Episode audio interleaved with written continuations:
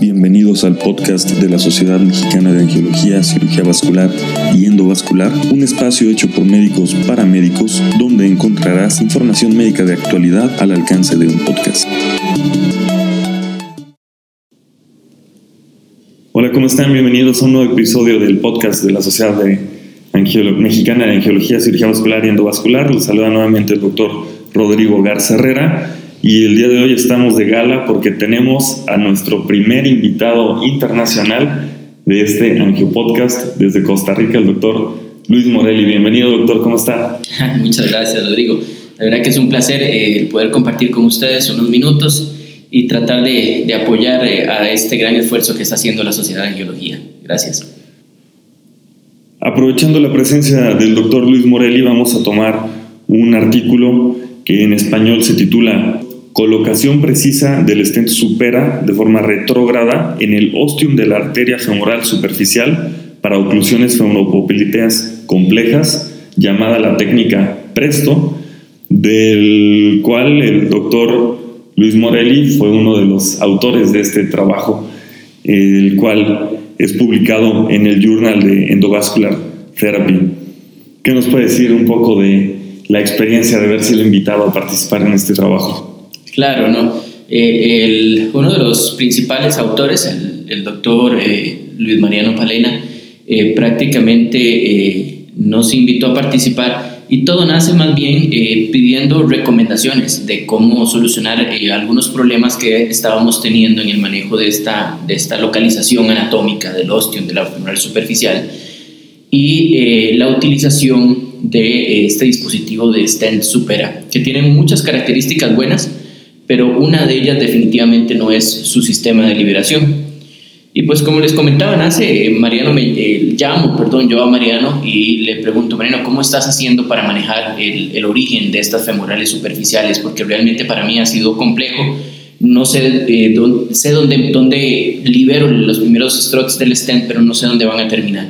Entonces, el liberar, la liberación de ser de distal a proximal me dejaba siempre con ese mal sabor si íbamos a irnos muy hacia proximal, cubriendo la profunda, o si más bien el estén iba a quedar un poco bajo. Este es uno de los sitios más retadores, porque tomar una decisión de cómo tratar una placa calcificada dura en el sitio de la bifurcación, pues siempre tenemos este miedo de que no vayamos a ocluir la profunda o que no nos vayamos a embolizar alguna placa, por lo que desarrollar este tipo de técnicas que puedan ser replicadas por nosotros los demás cirujanos vasculares, pues siempre va a ser de suma importancia. Y es por eso que surge esta técnica. En cuanto al artículo, pues mencionar que todos los pacientes fueron tratados con su antiagregante plaquetario previo y que todos los accesos fueron realizados con ultrasonido, con un introductor Cedis French, con su, con su heparinización, y fue ya sea de forma anterógrada o de forma contralateral. El manejo de la, del ostium, de la femoral superficial, normalmente se asocia a enfermedades muy largas eh, del, del, todo el segmento o del eje femoropopliteo. Es por esto que eh, normalmente o particularmente nosotros nos hemos familiarizado mucho a hacer punciones anterógradas a pesar de que el ostium de la superficial esté ocluido. Esto obviamente nos deja un campo de trabajo con el introductor algunos centímetros fuera, digamos, de la ingle, lo que estamos eh, acostumbrados. Y para la gente que no está acostumbrada puede ser un poco ansioso ver su introductor centímetros afuera. Pero realmente eh, el trabajar en forma anterógrada nos permite en pocos centímetros manipular muy bien el ostium con catéteres de angulación forzar esta entrada en el, en de la femoral superficial y en caso de lesiones muy muy largas podríamos eh, completar todo el tratamiento con sin las limitaciones que produce un crossover. El crossover pues es una buena herramienta para trabajar proximalmente la femoral común y el ostium de la superficial, pero distalmente nos perdemos soporte, perdemos control del procedimiento, no podemos llegar ya a vasos tibiales o lesiones distales en una enfermedad multisegmentaria, que es lo usual que vemos. Entonces nos hemos acostumbrado mucho a manipular aún lesiones muy proximales con una punción ecoguiada. Obviamente, definitivamente tenemos que tener una bifurcación no muy alta, ¿verdad? Que respete el ligamento inguinal, que es básicamente la única limitación para no hacer un anterógrado incluso en lesiones eh, muy proximales. La punción también distal, cuando, hacíamos, cuando hacemos la colocación eh, ya con una punción a nivel poplitea, una punción a nivel del origen de la tibia anterior en, tercio medio de pierna, o una, si fuera necesario, una punción más distal a nivel del tobillo, lo hacemos siempre co-guiado, de la gran mayoría de las veces. Hablando de esta técnica de punción ahora retrógrada, ¿qué tan frecuente es que de manera anterógrada no logremos canular la lesión o no logremos navegar de forma adecuada y tengamos que hacerlo de forma retrógrada. Realmente es un reto que se nos pone con frecuencia o es tal vez una técnica que nos puede ofrecer ventajas y debemos de perderle un poco el miedo a decir, pues también el abordaje retrógrado se vale. Claro, sí, saliéndonos de, de la parte del artículo, porque obviamente el artículo, indiferentemente hayamos cruzado en anterógrado o en retrógrado, la idea de, de, colocar el stand de forma retrógrada es la precisión que nos da a nivel del osteo. Pero eh, hablemos un poquito sí de la parte de la recanalización. Sabemos que ahí eh, depende de cada centro, depende de qué tan acostumbrados estén en el manejo anterógrado, podemos tener hasta un 15% de esos pacientes, podríamos fracasar en una forma anterógrado. Y yendo un poquito más allá, puede ser que lo logremos en forma anterógrada, pero vamos a durar más tiempo.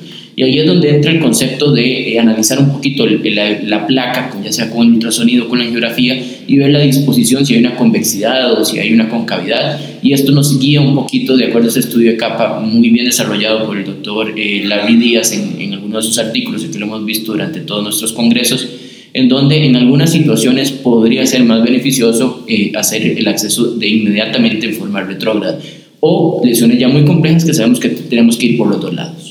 Y hablando ahora sí específicamente de esta técnica que es la colocación del stent de forma retrógrada, identificar que una de las mayores limitantes para el cirujano vascular, sobre todo para aquellos que tal vez no tenemos tanta experiencia de estar haciendo procedimientos de forma tan frecuente, la liberación del stent puede ser un poco compleja de dejarlo exactamente donde nosotros queremos. La intención de hacerlo de forma retrógrada y tener un mejor control de liberación ¿en qué se puede basar? Sí, sí, definitivamente es malas experiencias que hemos tenido. Eh, no, no necesariamente vean que gente tan experimentada como el doctor Palena no se sentía bien tampoco colocándole el, el stent en una forma anterógrada, por lo menos él supera. Los que hemos liberado stents eh, de, de nitinol cortados con láser que tienen una mejor precisión, eh, aún así, normalmente muy cerca de la femoral superficial, ¿qué era lo que hacíamos? Colocábamos stents cortos, que podríamos manejar mejor, tener una visualización completa del stent y ver para dónde se estaba moviendo el stent cuando colocábamos stent en el origen de la femoral superficial. A nivel del supera, definitivamente sabemos dónde iniciamos, pero cuesta mucho entender dónde vamos a terminar. Entonces, definitivamente, como les dije al inicio, eh, eh, nace esta técnica para tratar de solucionar una falla del dispositivo prácticamente, que esperemos logren llegar a mejorarlos, pero eh, ha sido tan, tan bien aceptada, eh, analizando un poco, que también hemos madurado mucho en las técnicas de, de punciones retrógradas y nos da un poco más de seguridad hacerlo en algunos minutos, no perdemos nada, que prácticamente incluso en stents ya mm, de una mayor precisión, aunque sean largos, tratamos de colocarlos en una forma retrógrada. Entonces, eh, normalmente lo hacemos eh, con un soporte de una guía 018, es lo que recomendamos. Eh, hacemos la punción, llegamos al osteo y posteriormente el, colocamos el, o avanzamos el, el, stent muchas, muchas de las veces sin siquiera por colocar un introductor. Entonces el stent va desnudo, sin introductor. la gran mayoría de stents no tienen dificultad para avanzar en, en una forma retrógrada, incluso por el tejido subcutáneo y con esto lo colocamos exactamente donde queremos es, eh, liberarlo y sabemos que está quedando precisamente a nivel del osteo. Distalmente, si se avanza 1, 2, 3 centímetros o sube 1, 2, 3 centímetros es muy solucionable, cosa que no podríamos hacerlo si fuera a nivel de la, de la bifurcación femoral. Comentan sobre la utilización de angioplastías, podríamos decir de predilatación seriadas, donde vamos a ir abriendo poco a poco la placa, pero además remodelándola para que en el momento que liberemos el stent no se vaya a mover mucho y que su liberación sea más segura, ya que su corona pues quedará bien fija, no tendrá zonas irregulares donde el stent se pueda modificar su sitio de colocación durante la liberación. Pero para el cirujano vascular que no tiene de repente tantos recursos y dice, híjoles, que además de un stent voy a tener que usar dos, tres, cuatro balones. Realmente esta técnica nos da un beneficio significativo al hacer varias prediletaciones seriadas, es decir, ¿por qué no nos tenemos que brincar este paso? Sí, definitivamente eh, eh, eh, tenemos que entender que el, el stent modulador de flujo supera al hacer eh, un stent con muy buena fuerza radial, pero realmente eh, también tenemos una, una, estructura que deberíamos de respetar a nivel de la, de la morfología del stent. Y eh, los que hemos estado ya trabajando en este dispositivo sabemos que el stent es difícil mantener una, una forma adecuada si no logramos una adecuada preparación del paso antes. Entonces, definitivamente, el ir paulatinamente modulando o cambiando la, la forma de la placa con diferentes balones eh, es una herramienta que facilita a la hora de liberarlo. Nos facilita también que no, no, no suframos de acortamientos o de alargamientos, que es peor a nivel del stent, a pesar que en algunos estudios se ha visto que tampoco uh, impacta en forma tan significativa el, el, haber alargado o acortado el stent. si tenemos que escoger, pues escogemos acortar más que se nos alargue el stent pero definitivamente en vasos muy calcificados o lesiones muy calcificadas y largas es clave ir eh, modulando esta placa y suflando con balones tal vez unos 2 milímetros, tal vez no exageremos con 3, 4 balones, pero tal vez unos 2 milímetros por abajo. Empezamos, por ejemplo, una arteria que vamos a terminar en 7, empezamos con un balón de 5, seguimos con un balón de 6 y posteriormente hacemos el balón de 7 y liberamos un supera de 6 y medio. Utilizan un balón un milímetro más de lo que requieren en el stent. Eh, sí, sí, sí, se puede trabajar con un milímetro más o eh, balones de Abbott propiamente tienen eh, la misma medida del balón un 6,5, por ejemplo. Entonces podríamos trabajar uno a uno, ahí no habría problema. El, el, problema es que normalmente no tenemos la facilidad de tener eh, balones de, de, media, de medio centímetros. Entonces la recomendación sería un diámetro más arriba del stent. Esto les va a facilitar mucho la colocación del stent y le va a facilitar que se, que se libere en una forma adecuada, lo cual va a repercutir en la permeabilidad de nuestro tratamiento a un mediano largo plazo. Una vez que se libera el stent, sale de por técnica retrógrada y hay que sellar el sitio de, de, punción. de punción. Lo hacen mediante angioplastía, pero veía que también lo utilizaban con un CUF donde insuflan y estas dos técnicas han sido bastante seguras para ustedes, ¿verdad? Sí, seguras y baratas, ¿verdad? Eh, realmente no, no, estamos encareciendo el procedimiento. Eh, lugares tal vez eh, donde no hay una fácil comp compresión manual, ¿verdad? Que no es el tobillo o el pie, como es el tercio eh, medio de pierna en una actividad posterior, eh, anterior o posterior. Lo que hacemos es colocar, atravesar la guía en el sitio de punción, insuflar el balón por unos 5 minutos y posteriormente hacer una toma. Si con esto no lo hemos logrado, volvemos a hacer otra insuflación de 5 minutos, podemos poner una compresión externa con, con un cof, un manguito, eh, e insuflarlo unos 20 milímetros por arriba de la presión del paciente y si fuera el caso, pues revertir un poco la, la, la heparina con eh, la protamina. Pero realmente eh, es una técnica segura, eh, ya en cuestión de accesos no, no hemos tenido, para ser sinceros, casos de complicaciones. El hecho de no utilizar un, colocar un introductor como tal, sino hacerlo en una forma desnuda, sin introductor, eh, también es, es, una técnica muy segura y nos permite disminuir el frenchaje o el daño que le vamos a hacer o, la, la, arteriotomía que va a sufrir esta arteria con la punción. Esta precisión en el momento de liberar un stent podría mejorar si utilizáramos tal vez algún dispositivo que se desarrolle montado sobre balón. Eh, pues podría mejorar, eh, sin embargo los stents eh, a nivel eh, autoexpandibles, digámoslo así, que es lo que utilizamos en el eje femoropopliteo, normalmente no, no existe la posibilidad de montarlo sobre el hombro porque la, no hay forma de mantenerlo colapsado, digámoslo así, como si los balones metálicos, los stents metálicos. Entonces realmente creo que esa no sería la solución, creo que la solución y que ya el, el, la compañía lo ha estado tratando de desarrollar es mejorar su sistema de liberación, definitivamente. Y hablando de estos stents autoexpandibles, ya tenemos muchos autoexpandibles medicados. ¿Será momento de ya tomarlo como de forma rutinaria, que a todos los pacientes les demos ya un stent medicado o todavía los stents sin medicamento pueden tener un buen papel en el panorama actual? Sí, definitivamente para mí eh, eh, la, la, tecnología con droga, hablemos balón y stent, es el futuro y es el presente, definitivamente No, no creo en balones sin, sin medicamento o estén sin medicamento en el contexto de que tengo eh, la disponibilidad económica para hacerlo. Definitivamente, si no tengo la, la, capacidad económica para gastar en estos materiales, tampoco voy a negarle a mi paciente de una revascularización y que dure el, el tiempo que tenga que durar para poder salvar su extremidad.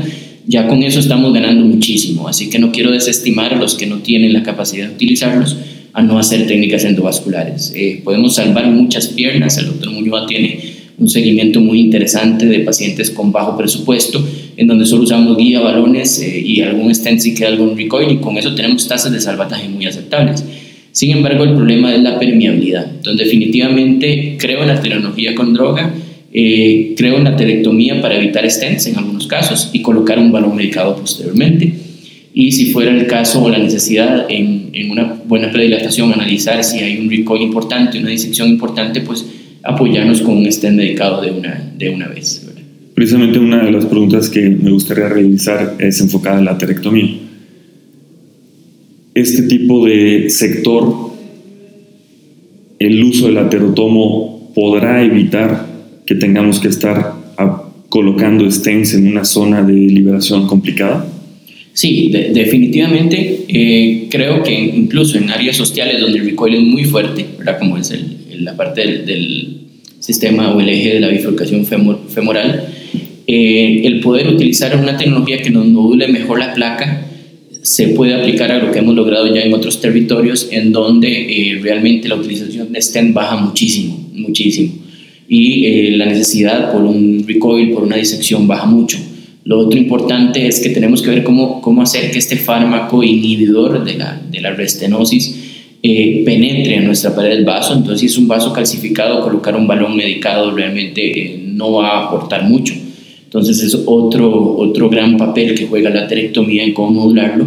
Eh, áreas donde definitivamente no me gustaría colocar un stent, aunque fuera un stent que hemos comprobado ya como el super a nivel de la poplitea, creo que se le podría dar una primera instancia dándolo con aterectomía y posteriormente ver cómo queda el vaso y ver si es suficiente colocar solo balones medicados. Entonces, realmente creo que, que, deberíamos de movernos en el presente en esta tecnología, aterectomía, eh, balón medicado o stent medicado, eh, stent moduladores en, en, áreas muy específicas y eh, en técnica subintimal muy avanzada, eh, creo que el beneficio, la aterectomía prácticamente estaría prohibida, a pesar de que con el direccional podemos hacerlo. los balones medicados, colocar un balón medicado en un espacio subintimal no tiene mucha lógica, ¿verdad? Estamos trabajando en, en áreas donde tal vez no vaya a impactar tanto y eh, los stents de láser comunes tienden a colapsar mucho en este espacio. Entonces creo que una de, los, de las áreas donde el supera realmente tiene una indicación muy clara es en aquellas técnicas subintimales muy largas. unos segmentos de 20, 30 centímetros del eje femoropoplito subintimal van a beneficiarse de una, eh, de una colocación de un stent con diferentes características como el super. Otro de los beneficios que mencionan en este trabajo es que al utilizar esta técnica de liberación del stent de forma retrógrada, se beneficia principalmente a los pacientes que tienen lesiones largas donde se ocupará más de un stent, ya que en el momento de la liberación no tenemos tanto riesgo de caer en este problema de liberar un stent más grande sobre uno más pequeño como si lo hiciéramos de forma anterógrada. Si tenemos un paciente en el cual nuestro plan quirúrgico ya es poner stents seriados, ¿valdría la pena entonces intentar el abordaje retrógrado de primera intención? Sí, eh, creo que igual, por lo mismo, eh, es un stent con muy buenas características, pero difícil de colocar inicialmente. Entonces podemos estar seguros dónde vamos a iniciar la colocación del stent. Y lo otro es que eh, al hacer el overlapping o el traslape de los stents nos facilita mucho también la exactitud de su colocación. Entonces creo que la técnica es, es una técnica que viene a solucionar un problema, que es básicamente una deficiencia técnica de un dispositivo, pero últimamente se ha aplicado mucho como decís, la idea es que la terapia sea lo más segura para no todos, pero para la gran mayoría de nosotros, aunque no hagamos un alto volumen de casos. Y esta técnica viene a facilitar, en muchos casos la gente que no tiene esa precisión o es difícil tener una adecuada precisión, pues poder ampliar un poco eh, con un grado o un margen de seguridad la utilización de un stent indiferentemente de cuál usamos. Agradecemos mucho la presencia del doctor Luis Morelli en este espacio y hablar de primera mano con uno de los autores de esta técnica y pedirle que nos regale un último comentario para cerrar con la técnica Presto. Sí, bueno, muchas gracias.